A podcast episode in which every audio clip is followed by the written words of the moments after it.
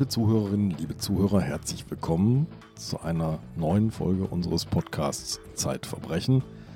Heute verhandeln wir einen sehr bekannten Fall, einen für uns als Journalisten auch sehr bedrückenden Fall, denn es geht um den Mord an einer Journalistin, an Daphne Caruana Galizia.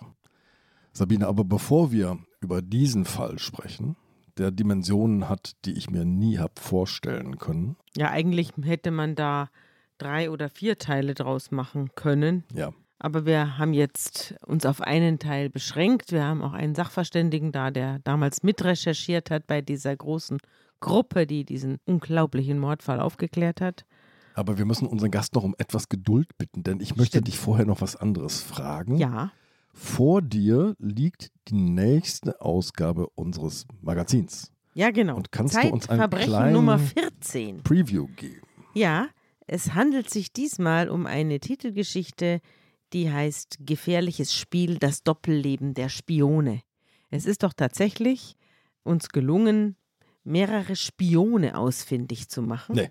Ja, die wegen Spionage dann, natürlich sind es Spione, die dann die irgendwann worden sind, aufgeflogen worden sind. Das ist wie bei den nicht entdeckten Tötungsdelikten. Man kann natürlich nur die nicht entdeckten Tötungsdelikte vorstellen, die irgendwann mal ans Licht gekommen sind. Und so ist es mit den Spionen auch. Es sind letztlich Spione, die irgendwann mal gescheitert sind und dann auch verknackt worden sind, zum Teil auch hingerichtet worden sind. Von denen erzählen wir und wir haben auch mehrere kennengelernt und waren in Prozessen und erzählen von diesem Doppelleben, das man auch erstmal durchhalten muss, wenn man für fremde Mächte die eigene Regierung ausforscht oder Unternehmen ausforscht. Wir haben natürlich auch ein Kapitel über Spioninnen, die auch eine große Tradition haben in Europa und Amerika. Na gut, also das ist jedenfalls unsere Titelgeschichte, super spannend. Mhm. Dann haben wir noch die Geschichte eines Mannes, dessen Frau, dessen Ehefrau eines Tages tot im Gartenteich trieb und der dann verurteilt wurde. Ja, wegen Tötung seiner Gattin und den haben wir getroffen und er hat mit uns geredet und bleibt dabei, dass er es nicht gewesen ist. Ja. Sehr, sehr interessant, was dafür und was dagegen spricht. Und dann erzählen wir von den Mythen der Gerichtsmedizin. Also berühmte Mythen der Gerichtsmedizin eine lautet zum Beispiel, kann man aus der Pupille des Ermordeten das Bild des Mörders erkennen? Ah, ja. Ja, das ist eine Natürlich. dieser. Oder ich sage jetzt nicht die Lösung. Du sagst nicht die Lösung hm. oder die Frage, gibt es das, dass man eines Morgens aufwacht und die Haare sind weiß? Ja, das ist ja die berühmte Über Nacht Geschichte. ergraut. Es ist, ich sage es, es ist nicht so eindeutig, wie wir glauben und mhm. es ist auch kein Humbug. Also wir haben eine ganze Reihe von diesen Mythen untersucht und sind der Sache nachgegangen und es sind sehr, sehr interessante Befunde dabei. Na gut, das Na, hier, dann haben wir gespannt. noch. Dann stellen wir noch einen Sachverständigen vor, der Gespensterfotografien nachgeht, also Menschen, die überlang belichten und auf einmal ist da eine merkwürdige Gestalt mhm. mit auf dem Foto, die eigentlich mit dem bloßen Auge nicht zu erkennen war. Solche Sachen. Also sehr interessant, sehr lesenswert. Die geisternde Urgroßtante sozusagen. Ja. ja, aber wir haben noch mehr. Wir haben nämlich Fragen. Wir haben Fragen an Sie, liebe Zuhörerinnen, liebe Zuhörer, liebe Leserinnen, liebe Leser. Genau. Und die Fragen hat vor allem der Verlag, aber wir, Sabine, sind auch total neugierig auf die Antworten. Das stimmt. Ich hoffe, dass viele mitmachen. Wir machen eine Umfrage unter unseren Hörerinnen und Hörern, Leserinnen und Lesern. Und zwar wollen wir wissen, wie Ihnen der Podcast gefällt und wie Ihnen das Magazin Zeitverbrechen gefällt. Die Umfrage geht bis Mitte Juni und wir freuen uns, wenn Sie uns Antwort geben unter www.zeit.de slash Verbrechen-Umfrage. www.zeit.de Verbrechen-Umfrage. Auch auf Instagram und in unserem Newsletter könnt ihr diese Mailadresse runterladen und euch da beteiligen. Es gibt Preise zu gewinnen, unter anderem Kopfhörer zum Podcast hören. Und diese wunderbaren Kassetten, in denen man unsere Magazine sammeln kann. Und eine Flasche Gin. Echt? Warum auch immer. Na, schmeckt. Vielleicht, wenn man sich hinterher betrinken muss.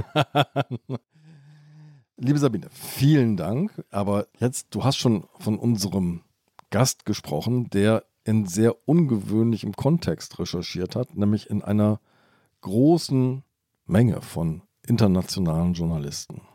Dieser Gast, der ist dem Hörer und der Hörerin nicht unbekannt. Nein. Es ist nämlich Fritz Zimmermann ist schon wieder da. Hallo Fritz, Fritz. Zimmermann ist schon das dritte Mal in diesem Podcast. Das ist eben so, wenn die Leute lauter große Kriminalgeschichten schreiben, dann sind sie natürlich hier auch Abo. Und Fritz gehört dazu, er gehört dem investigativen Team an, die zusammen mit der Süddeutschen Zeitung diesen Fall nachgegangen sind, dem Mord an einer Journalistin auf Malta und den Hintergründen für diesen Mord, der die halbe Welt mit hineinzieht. Ja, lieber Fritz, herzlich willkommen.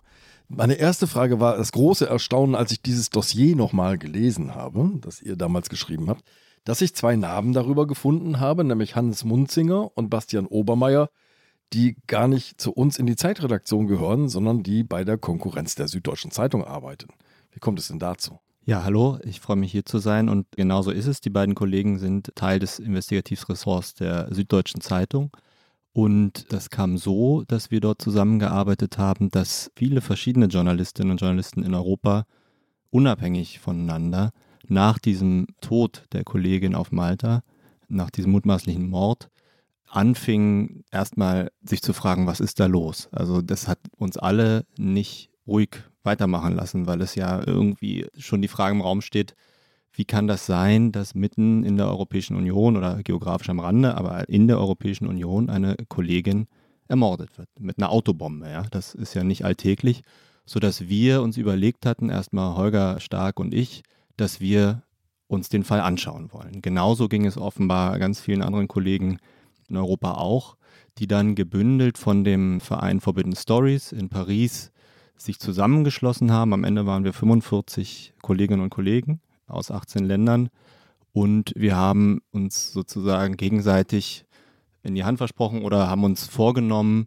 nicht nur diesen Fall, soweit es geht, aufzuklären, sondern auch ihre Geschichten weiter zu erzählen, damit das Zeichen dann am Ende steht, es bringt nichts, eine Kollegin umzubringen, weil die Geschichten weiterleben. Und so kam es, dass wir dann in dem konkreten Text mit den Kollegen der Süddeutschen Zeitung gemeinsam als Autoren drüber standen. Wir im Übrigen auch bei deren Texten in der Süddeutschen Zeitung, weil wir eben gesagt haben, da geht es jetzt über, über Konkurrenz hinaus, das ist irgendwie wichtiger. Toll. Großartiges Signal. Ja. Und es ist ja auch nicht nur so, dass die Geschichten weiterleben, sondern das wurde ja dann erst richtig groß. Also durch diese, man kann fast sagen, internationale Anstrengung, die dann erfolgt ist. Das, was da zum Schweigen gebracht werden sollte, die Stimme der kritischen Presse ist umso lauter geworden danach. Genau. Dein Text, euer Text, euer großer Text beginnt am 16. Oktober 2017 um 1.41 Uhr. Da wird nämlich ein Handy aktiviert. So ist es. Und kurz darauf um 1.46 Uhr ein zweites. Das wird dann erst deutlich später herausgefunden während den Ermittlungen. Aber das ist in den frühen Morgenstunden dieses Tages sozusagen der Anfang vom Attentat auf die Kollegin. Es sind drei Männer, die an diesem Tag den Plan haben, oder den Plan haben sie schon länger, aber an diesem Tag zur Tat schreiten und die Kollegin umbringen wollen. Zwei Brüder, Alfred und George DiGiorgio und Vincent Muscat. Drei Männer in ihren 50ern, die man dann, als man sie später getroffen hat, nicht sofort als Schwerkriminelle, die sie sind. Sie sind Teil einer größeren Gang, Schmugglerbande, Drogenhandel, die man nicht als Teil solch einer Gang vermuten würde. Also sie sahen eher ein bisschen gesetzter und auch ein bisschen älter aus. Aber an diesem Tag schreiten sie also zur Tat und beziehen Stellung auf einem Hügel im Norden Maltas in Sichtweite des Landhauses, in dem Daphne Caruana Galizia wohnt. Caruana Galizia, die muss man schon sagen, berühmteste, berüchtigste Journalistin auf Malta, immer im Clinch mit der Regierung Maltas. Die Männer bleiben auf ihrem Aussichtspunkt und beobachten, was Daphne Caruana Galizia an diesem Tag macht, gucken, welche Bewegungen sie sehen, um dann zuzuschlagen. Also die haben fast mitten in der Nacht früh am Morgen Stellung bezogen und observieren jetzt ihr späteres Opfer. So ist es. Ein dritter Mann, der zweite De Giorgio-Bruder, fährt kurz vor acht mit einem weißen Sportboot aus dem Hafen aufs Meer hinaus mit einem weiteren Handy und bezieht dort Stellung. Daphne Caruana Galizia ist an dem Tag nicht besonders aktiv, zumindest geht sie nicht aus dem Haus. Nach dem Frühstück, Kaffee trinken, setzt sie sich an einen großen Holztisch in ihrem Wohnzimmer, an dem sie oft arbeitet, schreibt E-Mails, schreibt auch noch einen Blog-Eintrag in ihrem Blog. Ihr Sohn, der auch Journalist ist, sitzt neben ihr und dann bricht sie auf oder will aufbrechen in die Stadt, um zur Bank zu gehen. Ja. Wir müssen jetzt ein bisschen mal in die Arbeit der Kollegin reinleuchten, denn das Interessante ist, anders als wir schreibt sie nicht mehr für eine papierende Zeitung, sondern sie hat ihren eigenen Blog. Darin veröffentlicht sie ihre Recherchen und sie hat bei diesem Blog mehr Leser als die komplette Presse Maltas zusammen.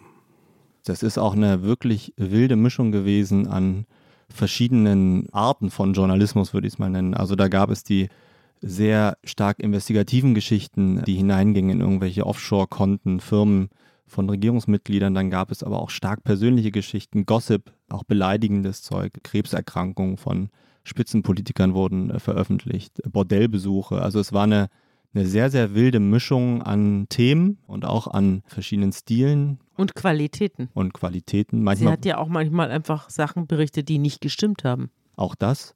Sie hatte aber, wie du schon sagst, eine sehr, sehr große Anhängerschar. Und auch die, die keine Anhänger waren, lasen das.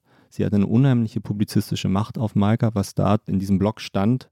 Das war Talk of the Town oder Island in dem Fall. Also wer das nicht gelesen hat, der wusste nicht, worüber geredet wurde. Mhm.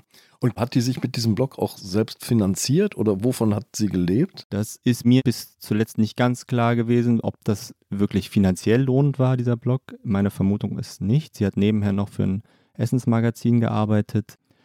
Die Kinder waren aber auch schon erwachsen, haben sich selbst versorgt. Der Mann war erfolgreicher Anwalt. Also zu sagen, ob dieser Blog sie alleine finanziell getragen hat, das weiß ich nicht. Sie hat aber sozusagen dem klassischen, die war mal Kolumnistin auch in der Zeitung, diesen ganzen klassischen journalistischen Treiben hatte sie abgeschworen, weil auf Malta, vielleicht kommen wir dazu auch noch, ist das wirklich auch, wie soll man sagen, es gibt zwei große Parteien und entlang dieser beiden Parteilinien findet auch die Publizistik statt. Also, also keine freie Presse im Sinne von freier Presse. Ja, freie Presse ist es nicht so, dass da irgend, naja, auch das kann man ja eigentlich nicht mehr sagen. Ich wollte gerade sagen, nicht so, dass da jemand erschossen würde für seine Berichterstattung, aber das bleibt mir gerade im Halse stecken. Also, nee, im Grunde kann man nicht sagen, dass es eine freie Presse ist, wie wir sie hier kennen und schätzen.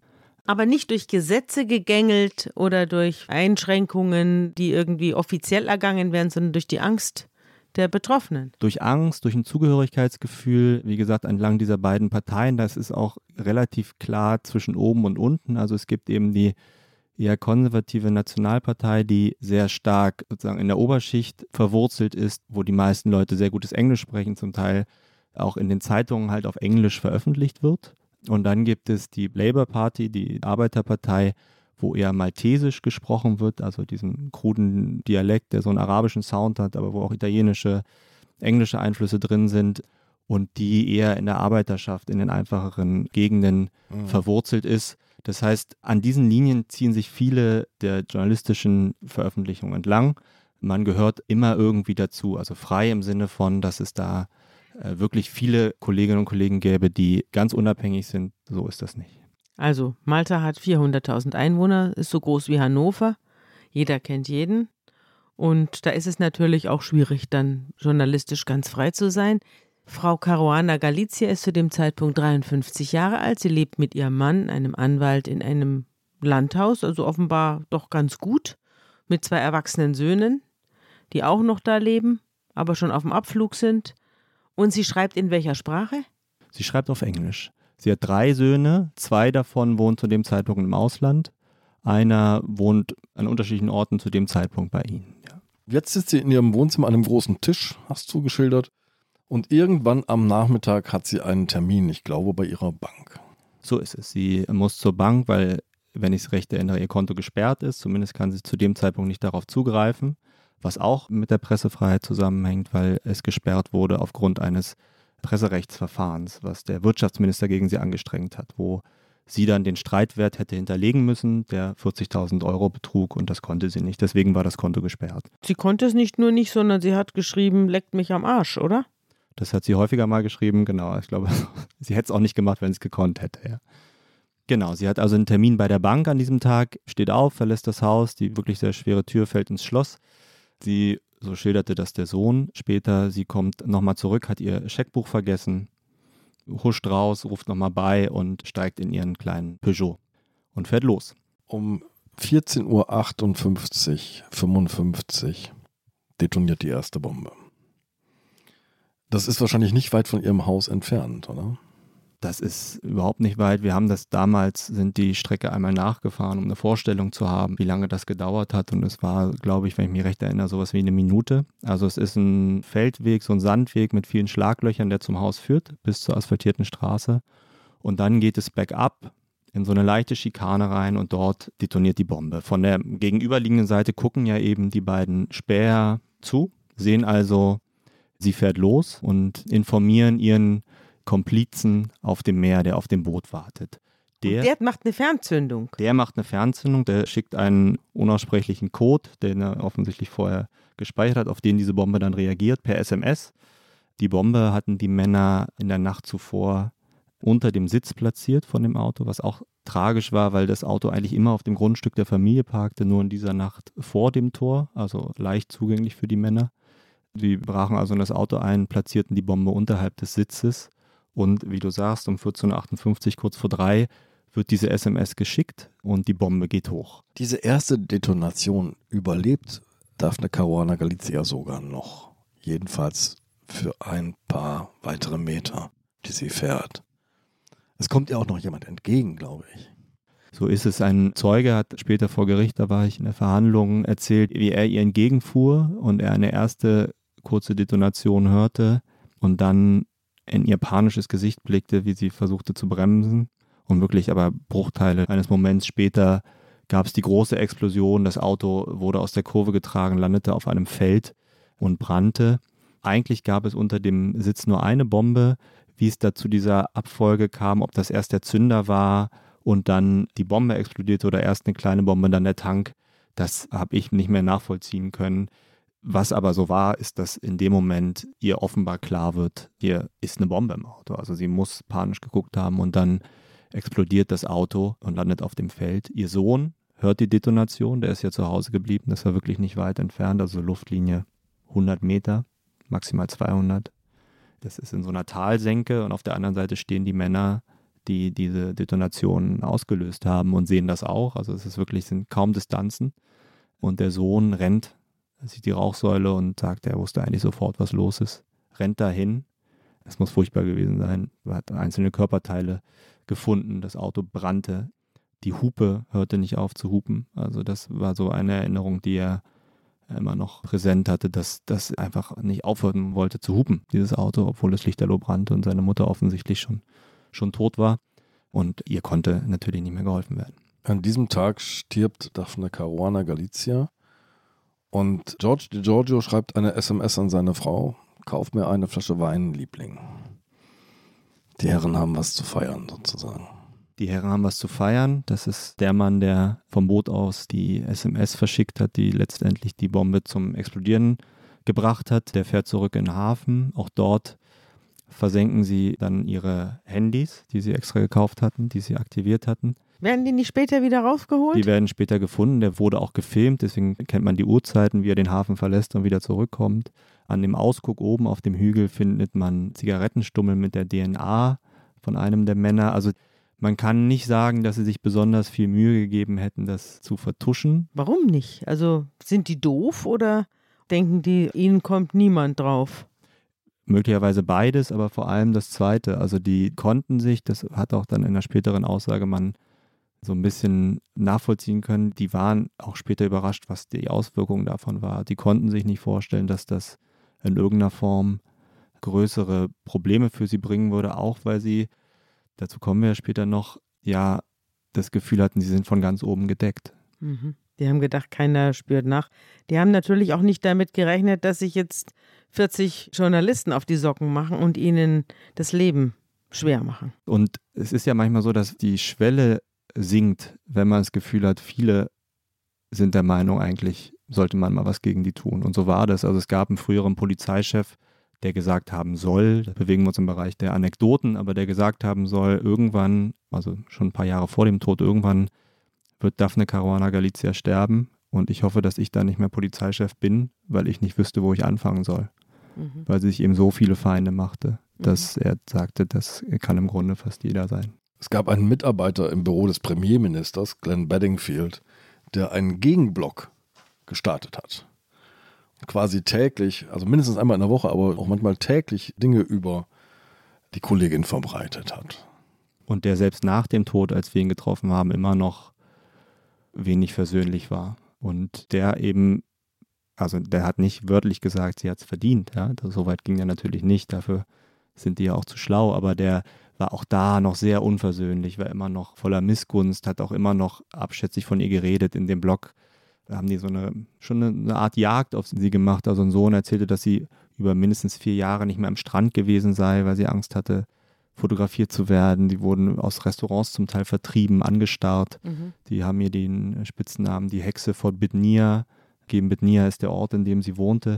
Eine Hexe, weil sie so ein bisschen so eine längere Nase hatte, aber jetzt nichts, was sozusagen, wo man das so machen muss, ja. Also die waren einfach sie sehr gnadenlos verunglimpft, ne? Gnadenlos verunglimpft. Ständig Fotos veröffentlicht und sie somit auch zu einer öffentlichen und öffentlich verfolgten Figur gemacht. Sie war eine der bekanntesten Frauen des Landes und für das Lager der Regierung eine der Hauptgegnerinnen.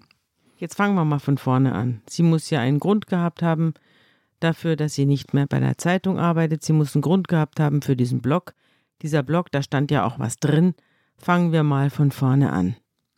Gerne. Also die Geschichte, wenn man überlegt, wann ging das eigentlich los damit, dass sie so derart auch politisch wurde und als Akteurin wahrgenommen wurde, dann kann man das relativ klar auf das Jahr 2013 runterbrechen. Also da gab es einen Regierungswechsel in Malta von der Nationalpartei hin zu der Labour Party, die 2013 die Wahl gewann unter ihrem Chef Joseph Muscat, der dann Premierminister von Malta wurde. Also der hat aber mit dem Mörder nichts zu tun, oder? Von dem, dem du gerade gesprochen hast. Das ist auf Malta sehr verwirrend. Es gibt überall und ständig Leute, die dieselben Nachnamen haben, mhm. äh, auch keine Verwandtschaft haben, aber gleich heißen. Und es ist nur umso verwirrender, weil sich ja auch noch alle kennen, wie du schon sagtest, 500.000 Einwohner.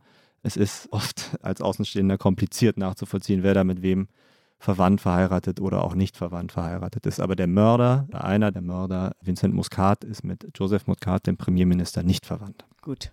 Also 2013 gewinnt Joseph Muscat die Wahl und hat so eine kleine Gefolgschaft, die er mit sich an die Regierung bringt. Er ist zum einen sein Chief of Staff, heißt das auf Malta, also die rechte Hand, der seine Geschäfte da führt. Keith Schembri heißt er. Dann gibt es einen Herrn Konrad Mitzi, äh, der wird Energieminister und noch ein paar andere. Also, also seine Buddies hat er da alle untergebracht.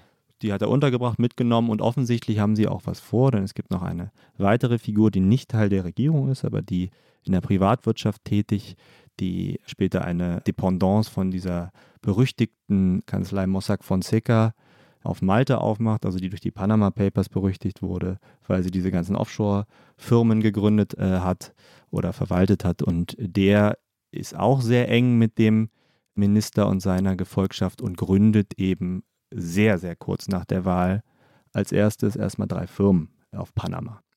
So, da merkte man schon, das war damals natürlich noch nicht bekannt, wurde dann bekannt durch Daphne Caruana Galizia, Jahre später, wo die Reise hingeht. Also wirklich mhm. innerhalb der ersten Monate eine der ersten Amtshandlungen. Es werden Briefkastenfirmen gegründet. Und wo geht die Reise hin? Die Reise geht bergab, wenn man das so sagen will. Also es ist wirklich, von da an kann man Schritt für Schritt nachvollziehen, wie so ein Mitgliedsland, seit 2004 Mitglied der Europäischen Union, immer weiter in so einen Strudel gerät, dass man denkt, das kann doch alles überhaupt nicht wahr sein. Wenn man sich einfach nur die zeitliche Abfolge anguckt, hat man das Gefühl, das sind nicht Politiker, die so ein bisschen kriminell sind, sondern das sind Kriminelle, die sich einen Staat greifen und mit allen Rechten, die so ein EU-Staat eben auch hat, versuchen, sich selbst zu bereichern. Mhm.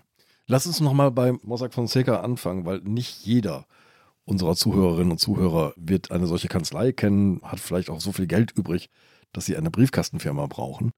Aber wer viel Geld aus welcher Quelle auch immer irgendwo sehr unauffällig parken will, dafür keine Steuern zahlen möchte und seine Geschäftsbeziehung möglichst verheimlichen möchte, der gründet eine Offshore-Firma und zur Gründung einer Offshore-Firma braucht man juristische Beratung und die hat Mossack Fonseca in vielen, vielen Fällen geleistet.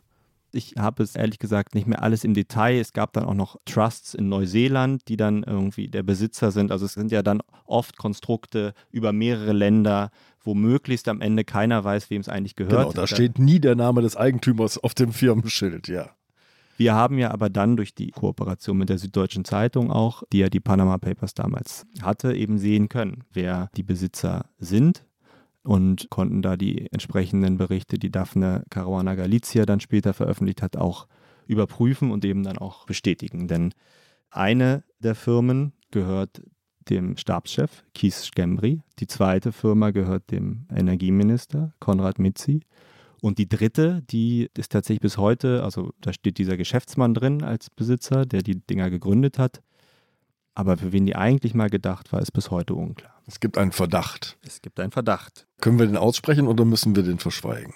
Den können wir aussprechen. Den hat ja, insofern ist der ja wichtig, weil der ja eine Regierungskrise ausgelöst hat. Also wir sind jetzt schon ein paar Jahre weiter. Im Frühling 2016 veröffentlicht Daphne Caruana Galizia das erste Mal Berichte zu diesen Firmen. Also sagt, dass diese beiden ersten Firmen eben den entsprechenden Stabschef und dem Minister gehören. Und macht dann im folgenden Jahr weiter, als sie sagt, dass diese dritte Firma eGrant namentlich erstens von einem Konto einer Bank, die dort auf Malta gegründet wurde, von einem sehr, sehr windigen iranischen Geschäftsmann, eine Million Euro erhalten haben soll und dass zweitens, und das ist natürlich noch entscheidender, die eigentliche Begünstigte dieser Firma Michelle Muscat sei, die Frau ja. des Premierministers. Die Gattin. Die Gattin des Premierministers. Und das löst natürlich auf Malta eine Riesenkrise aus. Ja? Also es gibt große Diskussionen, Neuwahlen werden einberufen. Also Joseph Muscat sagt, das Volk soll darüber entscheiden, ob diese Vorwürfe zutreffen. Leugnet natürlich alles und es werden Neuwahlen einberufen. Die Regierung stürzt fast über diese Veröffentlichung. Auch daran kann man sehen, welche Macht Daphne Caruana Galizia mit ihren Veröffentlichungen hatte. Das ist schon der Hammer. Also das muss man einfach sagen. Das ist eine Frau, die da in ihren Computer einen privaten Blog reinhackt jeden Tag und die diese ganzen Risiken, die normalerweise Verlage übernehmen. Ja, wenn wir hier investigativ tätig sind, dann haben wir einen Verlag im Rücken, wir haben Anwälte im Rücken, wir haben alles Mögliche, was uns abfedert, wenn uns jemand angreift oder wenn jemand sagt, das stimmt nicht. Dann werden Prozesse geführt. Haben wir doch alles erlebt hier. Du hast Prozesse geführt, ich habe Prozesse geführt. Wir wissen ja, wie das ist. Und da sitzt dann jemand ganz allein an seinem Schreibtisch und deckt die Sauereien der Regierung auf. Das muss man sich mal vorstellen, was diese Frau für Nerven hat und was sie für einen unglaublichen Mut hat. Vor allem, weil sie ja auch verklagt wird. Also es ja, ist ja nicht so, dass sie dem in irgendeiner Form entgehen könnte, sondern zu ihrem Todeszeitpunkt waren es, glaube ich, 42, also über 40 Verfahren, die liefen gegen sie. Ein Geschäftsmann hat sowas wie 15, 16, 17 Klagen an einem Tag gegen sie eingereicht. Ja. Also die wurde nach allen Regeln der Kunst. Die haben versucht, verklagt. sie zu ruinieren. Finanziell und vom Status her in jeder Hinsicht. Gesundheitlich wahrscheinlich auch. So ist es. Und sie hat immer weitergemacht. Wir müssen jetzt nochmal zurück, weil wir springen ein bisschen in der mhm. Zeit, ne? weil wir jetzt erklären, wann was aufgeklärt worden ist. Aber wir gehen zurück zu dem Zeitpunkt, wo diese Regierung jetzt gerade ins Amt gekommen ist. Also als erster Schritt knapp nach dem Amtsantritt sozusagen werden hier Firmen gegründet. Und dann entdeckt die Regierung ein neues Geschäftsmodell, einen Rohstoff auf dieser Insel, der ein sehr außergewöhnlicher und auch recht teurer Rohstoff ist. Und nicht in der Erde liegt. Völlig richtig, das ist das Geschäft mit den Pässen, mit EU-Pässen. Wie ich schon sagte, Malta seit 2004 Mitglied der EU, hat ansonsten kleine Insel, relativ wenig eigene wirtschaftliche Stärke, woher auch. Also sie haben keine natürlichen Rohstoffe, sie haben keine wirklich große Industrie und versuchen deswegen mit allem, was sie irgendwie finden, zu Geld zu kommen. Sie haben ich meine zu dem Zeitpunkt einen relativ defizitären Staatshaushalt, also sind immer so ganz schön am knappsten und überlegen sich also, sie verkaufen jetzt EU-Pässe, also Staatsbürgerschaften an Menschen aus Ländern, die gerne die europäischen Reisefreiheiten haben, die gerne hier innerhalb des Schengen-Raums sich frei bewegen wollen, die einfach alle Rechte und Pflichten haben wollen, die man als EU-Bürger so hat. Geht das, dass man einfach sich eine Staatsbürgerschaft kauft? Also, um eine Staatsbürgerschaft zu kriegen, ist es doch richtig, das ist doch was richtig Schwieriges. Stell dir mal vor, du möchtest in Amerika eingebürgert werden oder in Deutschland oder in der Schweiz. Was muss man da nicht alles machen, um da Bürger sein zu dürfen. Und hier werden die offenbar verhökert, die Pässe. Naja, es ist so lange schwer, solange du nicht genug Geld hast, weil von Verhökern, Andreas hat es ja schon angedeutet, wenn man das alles zusammenpackt, ich glaube, landet man bei rund einer Million, die man zahlt für so eine Staatsbürgerschaft. Also in direkten Zahlungen an den Staat, in Investments, die man in Immobilien betätigen muss. Eigentlich muss man auch ein Jahr lang in Malta gewohnt haben. Das ist eine der Regeln, die sie aufstellen. Ich glaube, das kürzeste, was es gab, war ein Geschäftsmann aus den Vereinigten Arabischen Emiraten, der war neun Stunden da. Mhm. Schwupps, Staatsbürger. Genau, mit hey. dem Privatjet ist wieder nach Hause gefahren. Es führt auch zu vollkommen absurden Ergebnissen. Also es gibt ganze Straßenzüge auf Malta, die voll sind mit leeren Neubauwohnungen, wo überall offiziell Chinesen und Menschen vom Golf oder Russen wohnen. Da wohnt aber keiner. Wir reden gleich mal genauer über den Preis. Man muss vielleicht noch ein bisschen den Hintergrund erzählen, Sabine. Es gibt durchaus Staaten auf dieser Welt, deren Staatsbürgerschaft konnte man kaufen, wenn man die richtigen Anwälte hat. Nämlich ähnlich wie Mossack Fonseca, die darauf spezialisiert sind, Offshore-Firmen zu gründen, gibt es auch Anwaltsbüros, die spezialisiert sind, dir eine Staatsbürgerschaft zu verschaffen, wenn du genügend Geld in der Tasche hast. Das Problem ist nur, diese Staatsbürgerschaften sind meistens nicht so unfassbar viel wert.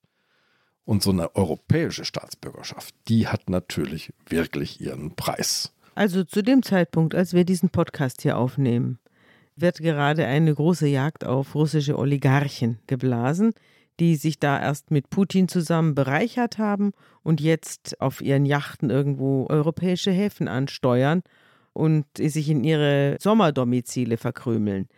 Jetzt, da Krieg ist mit der Ukraine und Krise ist in Russland. Die Frage ist jetzt, nützt denen so ein Pass, wenn sie jetzt in Malta aufschlagen oder, oder sonst wo? Ich habe extra vom Hintergrund der aktuellen Situation auch nochmal geguckt. Tatsächlich ist von diesen sanktionierten Oligarchen keiner Malteser. Ja, also da haben sie offensichtlich, also sie sagen, rüben sich auch immer ihrer Prüfung, dass sie da gut aufpassen. Es gibt Fälle, sozusagen bis ein paar Ebenen niedriger, die für eine Bank arbeiten, die jetzt sanktioniert ist. Ja, sowas gibt es schon. Oder es gab Leute, die haben es probiert und sind dann kurz vor Ende ihres Prozesses doch noch abgesprungen mhm. von Leuten, die jetzt sanktioniert sind. Aber es gibt jetzt keinen dieser großen Namen, die man jetzt hört, mhm. ähm, der jetzt Malteser geworden wäre. Die haben, haben aber, die sich andere Staatsbürgerschaften gekauft? Naja, man weiß ja von Roman Abramowitsch, dass er, glaube ich, Portugiese ist, was dort gerade zu einigen Verwerfungen führt. Die Zyprioten haben ein ähnliches Programm wie die Malteser. Die Spanier haben das, als die Wirtschaftskrise besonders hart war, begonnen. Ich glaube, auch in, in Großbritannien kann man das relativ einfach werden. Da braucht man nur noch viel mehr Geld. Ich glaube, da geht es echt in zweistellige Millionenbereiche. Mhm. Österreich, damals zumindest, war auch eine Möglichkeit. Also es ist jetzt nicht so, dass die Malteser das als einzige machen. Sie machen es nur besonders professionell, würde ich sagen. Sie sind da sehr sozusagen ein gut geölter Betrieb mhm. und besonders häufig. Und sie haben damit, Schätzungen waren, dass das mehrere Milliarden Euro sind, die sie damit eingenommen haben. Für, für ein, Land, da. für ein Land, das 10 Milliarden als Bruttoinlandsprodukt hat, ist mhm. das echt eine Menge. Und damit haben sie es wohl geschafft, von sozusagen unter dem Strich, also defizitärer Haushalt, hin zu einem Wirtschaftswachstum. Mhm wegen dem dann Josef Muscat, als er sich zur Wiederwahl stellt, auch knapp wiedergewählt wird. Aber jetzt lass uns mal eben die Rechnung aufmachen. Ne? Also, liebe Zuhörerinnen, liebe Zuhörer, gucken Sie mal in Ihr Portemonnaie. Sie müssten mitbringen 650.000 Euro, die gehen mal direkt an die Regierung. Wir wissen nicht genau, wo das Geld landet, ob wirklich in der Staatskasse oder auf Umwegen auf irgendwelchen Offshore-Konten. 150.000 sollten Sie dann noch in einen maltesischen Investmentfonds investieren und sie sollten sich für mindestens 350.000 Euro eine Wohnung kaufen. Oder mieten. Man darf, glaube ich, auch über so. sowas wie 10, 15 Jahre eine Wohnung mieten. Die muss aber auch bestimmten Standards genügen. Also das Geld landet trotzdem in Malta. Dann sollten Sie vielleicht noch ein bisschen Kleingeld für die Putzfrau haben, falls Sie nicht allzu oft auf Malta sind. Die damit beschäftigte Anwaltskanzlei, deren Namen wir hier nicht nennen, hat 4% Provision kassiert für jeden dieser Verträge. Das summiert sich auch so auf etwa 70 bis 100 Millionen. Gutes Geschäft, würde ich sagen. Sitzt der entsprechende Jurist nicht in der Schweiz? Auf jeden Fall ist er unter anderem Schweizer. Wahrscheinlich hat er auch eine maltesische Staatsbürgerschaft, würde ich machen. Das weiß ich nicht. Einiges von diesem Geld landet tatsächlich in der Staatskasse. Du hast schon gesagt, es gelingt sozusagen aus einem defizitären Staat einen Staat mit leichten Gewinnen zu machen. Also es gelingt, diesen Rohstoff zu heben.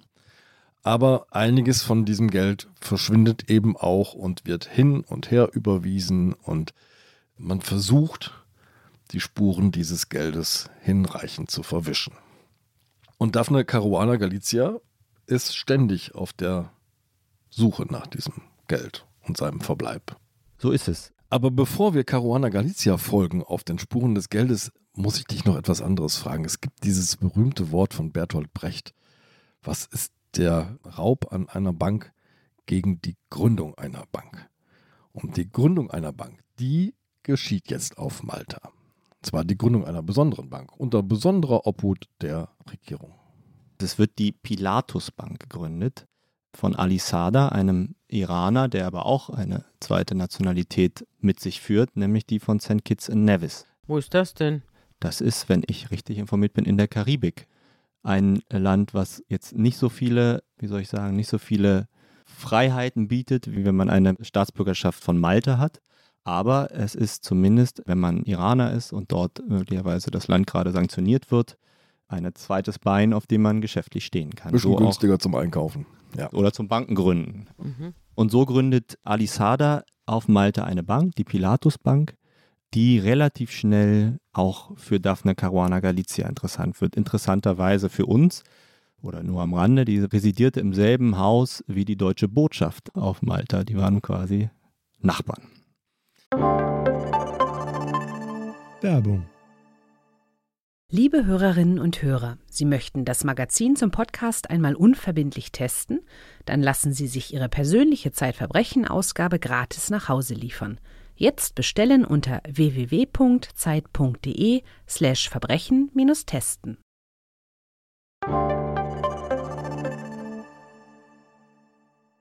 Wir sind jetzt ein Jahr nach dem Regierungsantritt und schwupps gibt es eine schicke neue Bank, über die man jetzt ganz viel Geld hin und her verteilen kann. Und bei der, das ist das Beste, niemand so genau nachfragt, woher das Geld eigentlich kommt, warum das eigentlich wohin geht. Es gibt ja auch für Banken Regeln, gerade in der EU, dass sie sogenannte Politically Exposed Persons, die man dann PEP e abkürzt, also wenn die in bestimmte Geschäfte involviert sind, dann müssen die das melden, wenn zum Beispiel größere Summen Geld auf deren mhm. Konten wandern, damit eben keine Geldwäsche, keine Korruption und so weiter mhm. stattfindet. Diese Bank nimmt das mit den Regeln offenbar nicht so genau, denn relativ schnell kommt es dort zu Kontobewegungen, wo Geld von diesem Geschäftsmann, den ich am Anfang erwähnte, der in dieser Boy Group vom Premierminister mit dabei war, 100.000 Euro auf ein Konto auf dieser Pilatus Bank von Keith Gambry überwiesen wird. Und Daphne Caruana Galizia berichtet darüber. Und das erzeugt natürlich auch große Aufregung, weil das Geld ursprünglich mal von Russen kam, die also eine maltesische Staatsbürgerschaft bei diesem Geschäftsmann, der die auch vermittelte, sich erkauft haben. Und die Frage stand im Raum, wofür ist dieses Geld und warum geht es an die rechte Hand des Premierministers? Was kommen da eigentlich für Neubürger ins Land? Diese ganzen angeblichen Malteser, die sich da für 1,6 Millionen oder was die Staatsbürgerschaft gekauft haben. Was sind denn das für Leute? Sind das Kriminelle oder sind das ordentliche Staatsbürger, die aus unterdrückten Ländern kommen? Oder womit haben wir es hier zu tun? Na, wir haben es vor allem gerade am Anfang mit vielen Russen zu tun. Mhm. Chinesen, Menschen aus den Golfstaaten. Aber was haben die für Absichten? Schwerkriminelle sind es in der Regel nicht, weil es tatsächlich irgendeine Form von Check gibt. Also es wird überprüft, was sind das hier für Leute. Also da werden jetzt keine Schwerstkriminelle, zumindest nach dem, was die uns erzählt haben, wird denen die Staatsbürgerschaft verliehen. Aber es sind Leute, die erstens das Geld haben und zweitens, also es kann ja auch einfach eine Annehmlichkeit sein, dass man als Chinese zum Beispiel sagt, ich möchte mich innerhalb der EU frei bewegen, ich habe da irgendwie ein Ferienhaus und möchte dann nicht sozusagen eingeschränkt sein oder mich immer irgendwelche Visa bewerben müssen. Also es gibt ja auch ganz sozusagen naheliegende Gründe dafür, aber die Europäische Kommission hat bis zuletzt immer wieder diese Staaten aufgefordert, das zu unterlassen. Denen sind die Hände gebunden, weil das jeder Staat selber mit seinen Staatsbürgerschaften machen kann, was er will. Also mhm. die können dem jeden geben, den sie möchten. Aber die Europäische Kommission sagt selbst, das öffnet Tür und Tor für Geldwäsche, weil man ja, es ist ja eine neue Identität. Wenn man dann noch überlegt, sich vielleicht irgendwo anders erst noch einen dritten Pass zu machen und mit diesem Pass dann wiederum nach Malta, also wenn man so ein Karussell anfängt, dann kann man ja sicher an irgendeinem Zeitpunkt mal ein anderes Geburtsdatum sich geben oder den Namen leicht verändern. Also mhm. es ist sozusagen etwas, womit man eine Tür aufstößt und man, glaube ich, Schwierigkeiten hat, immer sicher zu sein, wer da eigentlich durchläuft. Übrigens nicht nur die Tür nach Europa, muss man dazu sagen. Mhm. Ja, also wir haben mal in der Zeit eine Infografik veröffentlicht, wo wir die Pässe der Welt verglichen haben. Mhm. Welchen Teil der Welt machen die eigentlich auf? Also wohin kannst du mit einem Pass ungehindert reisen? Und es gibt Pässe, die sind wahnsinnig eingeschränkt. Da gibt es ein paar Partnerstaaten, in die du ohne Visum reisen kannst. Und es gibt andere Pässe, wie zum Beispiel die Pässe der Europäischen Union, die dir einfach ganz weite Bereiche der Welt aufmachen. Mhm. Wie kam Frau Caruana Galizia eigentlich an diese ganzen Informationen? Wo sind denn ihre Quellen her gewesen?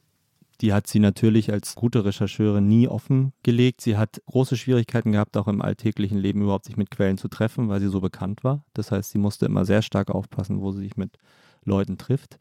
Sie hatte, abschließend weiß ich das natürlich nicht, aber der Eindruck war eine relativ breite sozusagen Basis an Quellen. Mhm. Und es gab auch einfach, das darf man nicht unterschätzen, unheimlich viele Leute, die unheimlich frustriert waren. Also zum Beispiel, ohne jetzt zu sagen zu wollen, dass das die Quellen waren, aber diese, was ich gerade beschrieben habe, diese Bankbewegungen auf das Konto, die 100.000 Euro auf das Konto des Stabschefs, des Ministerpräsidenten, die eigenen Finanzermittler im Land haben das festgestellt.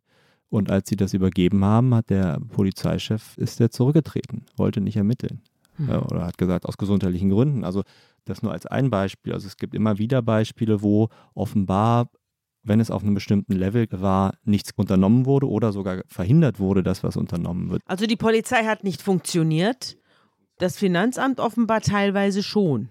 Die Finanzermittler, das ist die Financial Intelligence Unit, also so eine Art Finanzermittlungsbehörde, nicht Finanzamt, die haben gut gearbeitet, haben immer wieder Berichte geschrieben, die auch auf mögliche Korruption in der Regierung hinwiesen.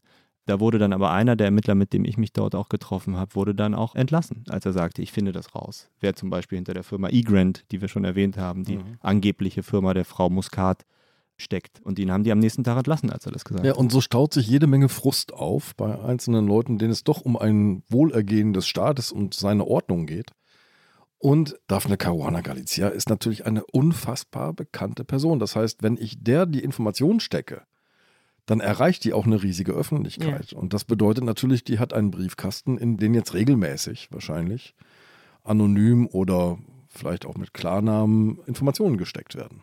Und nur um nochmal dieses Ausmaß klarzumachen, was dahinter steht. Also nachdem sie diese Berichte über die Ehefrau von Muscat veröffentlicht hat, kam es nicht nur später im Verlauf zu Neuwahlen, sondern in derselben Nacht ist dieser Bankmanager Ali Sada gesehen worden, gefilmt worden, wie er mit großen Reisetaschen aus der Bank hinauslief nachts und in die Nacht verschwand und am frühen Morgen in derselben Nacht flog ein Privatflieger, verließ das Land, ja, und mit ihm mutmaßlich diese Taschen und dieser Alisada, obwohl die Fluggesellschaft gesagt hat, da sei keiner drin gewesen, ja. Dieselbe Fluggesellschaft hat später einen 1 Millionen Euro Sponsoring-Deal mit der maltesischen Regierung erhalten. Dafür, dass die Sades Unterhosen ausgeflogen haben, oder was? So ungefähr. Also die veröffentlicht was und daraufhin verlässt dieser Bankmanager fluchtartig das Land. Ja? Mhm. Also um, um das Ausmaß zu verstehen, dessen, welche Wirkung das hat. Es gibt eine gewaltige Verstrickung, das wird ja hier schon klar. Also mir schwirrten auch, das muss ich ganz ehrlich sagen, nach der Lektüre des Textes, schwirrte mir der Kopf vor den ganzen Namen und Regierungspositionen und wer da alles drin war. Es gibt einen, der besonders herausstrich, das ist Chris Cardona, der Wirtschaftsminister. Der wird von Daphne Caruana Galizia ziemlich heftig angegriffen. Unter anderem beschuldigt sie ihn oder macht öffentlich, dass er bei einem Bordellbesuch in Deutschland, in Velbert, in Nordrhein-Westfalen erwischt worden ist. In Velbert. Man fliegt von Malta nach Velbert, um dort ins Bordell zu gehen und hat, daran wurde er erkannt, ein Che Guevara-Tattoo auf der Schulter. Aber ja, was der da genau wollte, war mir auch nicht klar. Und ja, das war eine der ersten Spuren, der wir nachgegangen sind, dieser Chris Cardona, Wirtschaftsminister, weil er eben ein Motiv hatte. Ja, also es war jemand, den sie sehr stark auf die Füße getreten war, gegen den sie auch immer wieder was geschrieben hatte. Und vor allem, das war der zweite Punkt, gab es Zeugen, die den mit einem der Mörder in einer Bar gesehen haben und danach noch einen Spaziergang machen, also länger reden. In der Ferdinandsbar. In der Ferdinandsbar. Wir haben später noch herausgefunden, dass er mit demselben, einem der Giorgio-Brüder, in dem Sommer vor dem Attentat auch an einer Junggesellenparty, Poolparty teilgenommen hatte. Also kurzum, der hatte mit einem der Hauptverdächtigen sehr enge Beziehung.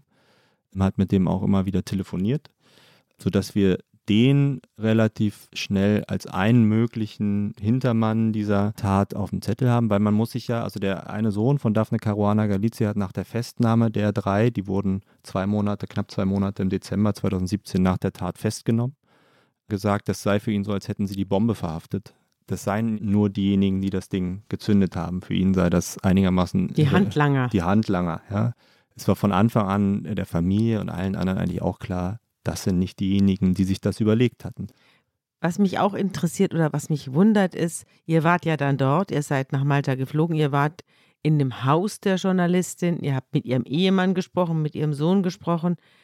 Was mich interessiert ist, es gab ja bereits einen Anschlag vor der Bombe. Es gab einen Brandversuch, also mit brennenden Autoreifen am Haus, das ganze Haus abzufackeln, was dann misslungen ist, weil jemand aufmerksam wurde. Und das Zweite ist, man ging danach aber offenbar nicht weg. Also man zog nicht weg, sondern man blieb in diesem Haus. Man lebte auch nach dem Anschlag noch weiter in dem Haus. Der Ehemann lebt da immer noch. Wenn ich richtig Kannst weiß, du das er verstehen?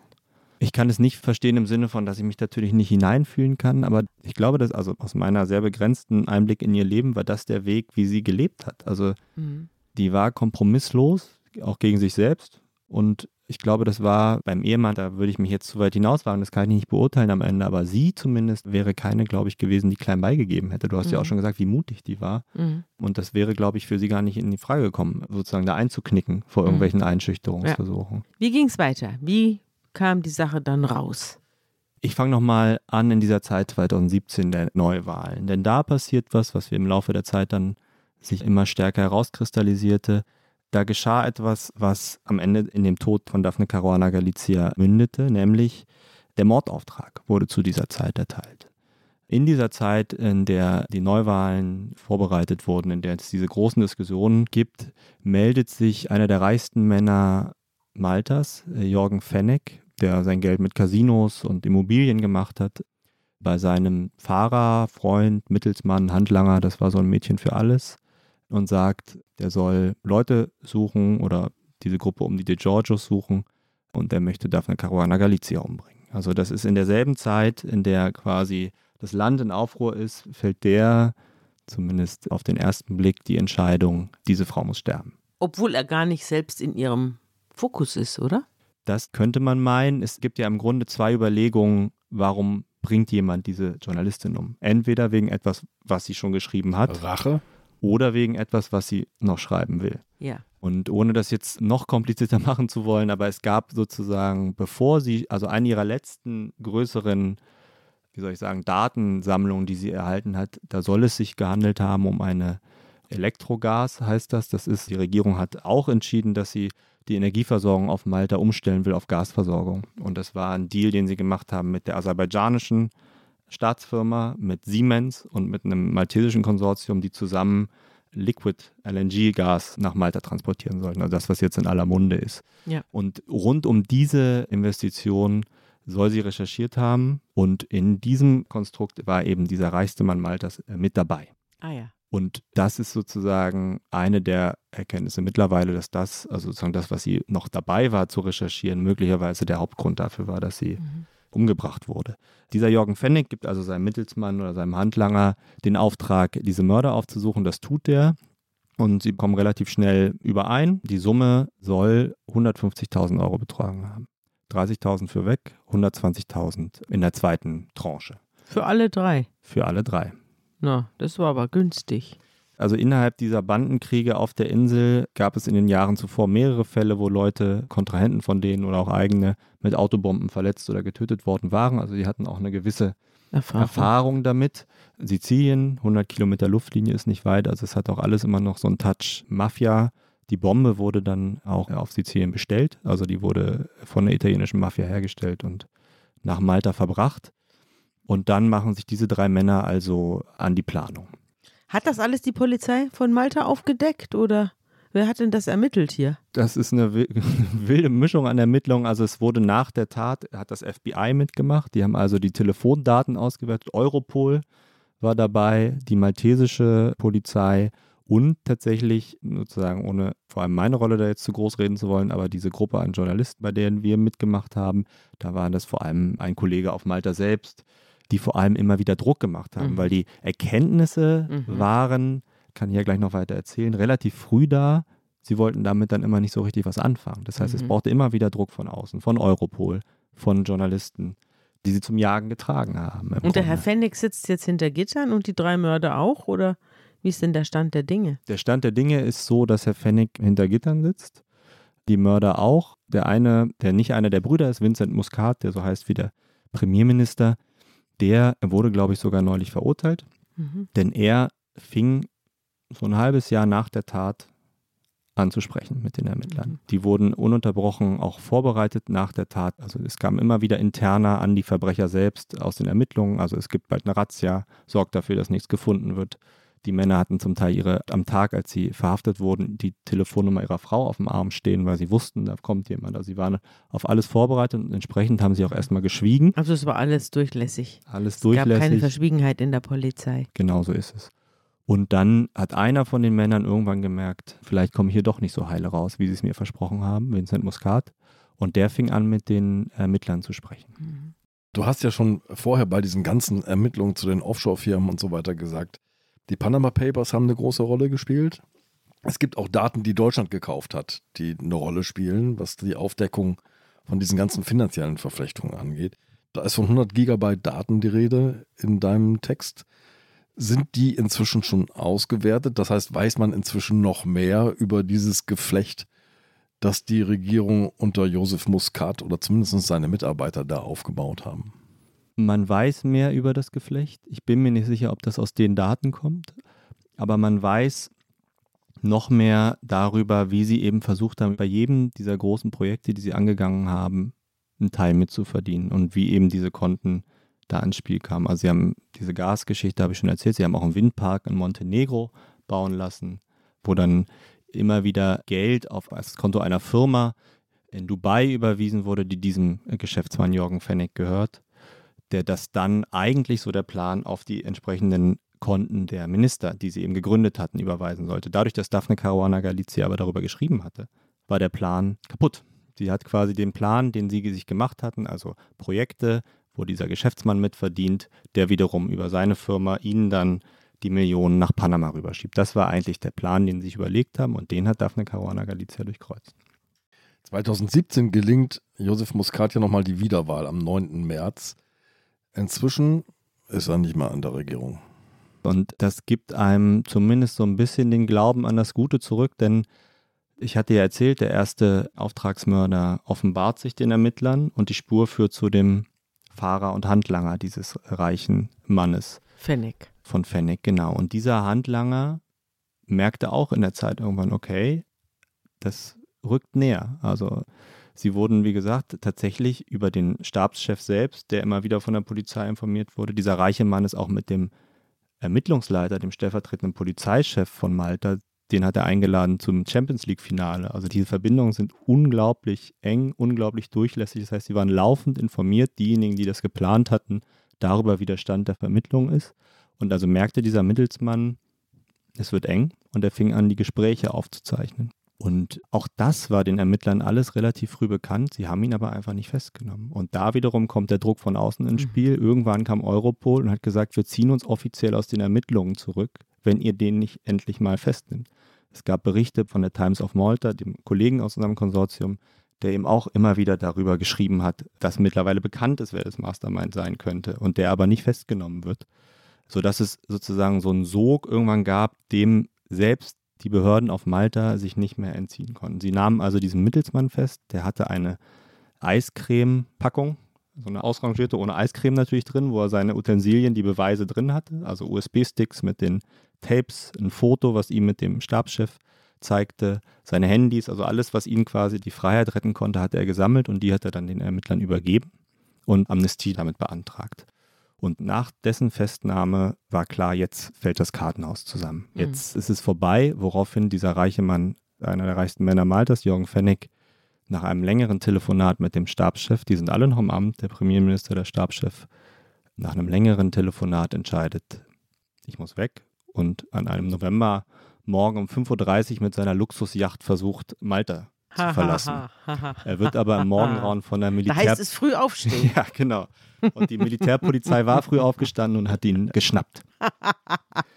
Genau. Was also, für ein herrliches Ende, auch wieder Hollywood. Genau so ist es. Und daraufhin war sozusagen endgültig, als der festgenommen wurde, war klar, das ist jetzt alles nicht mehr zu halten. Es gab große Demonstrationen auf Malta, in Malta, in Valletta vor dem Parlament. Die Menschen, ich habe hier so einen Schein mitgebracht, die haben selbstgedruckte Geldscheine durch die Gegend geworfen, um eben zu zeigen, wie korrupt diese Regierung ist. Da sind drei Köpfe drauf. Wer ist, wer ist denn das? Da ist Joseph Muscat, Kies Gemri, der Stabschef, und Konrad Mitzi, der andere Minister. Ah ja, das kann man sich dann im Newsletter ansehen. Genau. Und auf dem Schein steht auf Maltesisch, dieser Schein ist so falsch wie das Versprechen von Joseph Muscat zur Bekämpfung der Korruption.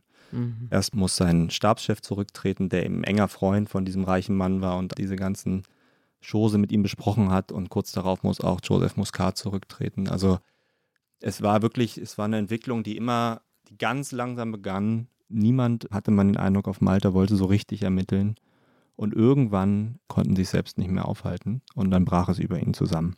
Und Anfang 2020 wurde dann der neue Premierminister ins Amt berufen. Es gibt einen berühmten Satz von Daphne Caruana Galizia. Ich glaube, man muss immer wieder hingucken, um zu überprüfen, ob der noch stimmt. Überall, wo man hinschaut, sind Verbrecher. Lieber Fritz, herzlichen Dank für diesen Blick in ein korruptes Regime und eine Insel der ganz besonderen Art. Ja, eine Insel des Verbrechens. Passt gut in unseren Podcast. Schön, dass du da warst. Ich danke euch.